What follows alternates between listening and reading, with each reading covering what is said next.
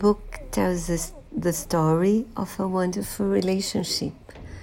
David Suchet and his most famous character, Hercule Poirot.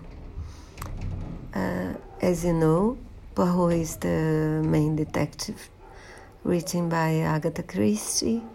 He also wrote uh, Miss Marple, which is also wonderful.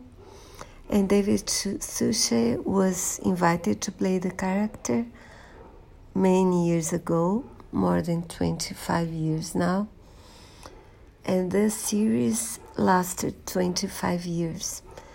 And he was uh, allowed to play all, almost all Poirot stories.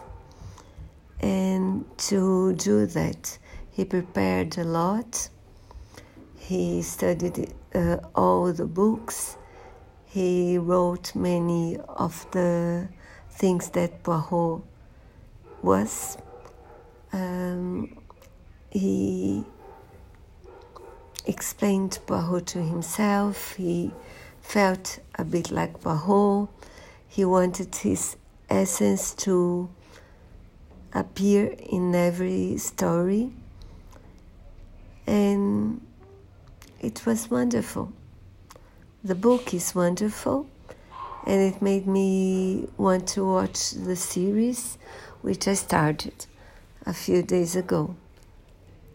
If you like Poirot, or if you like David Suchet, or if you want, or if you want to know a bit more about Agatha Christie, please don't miss this book. It's wonderful.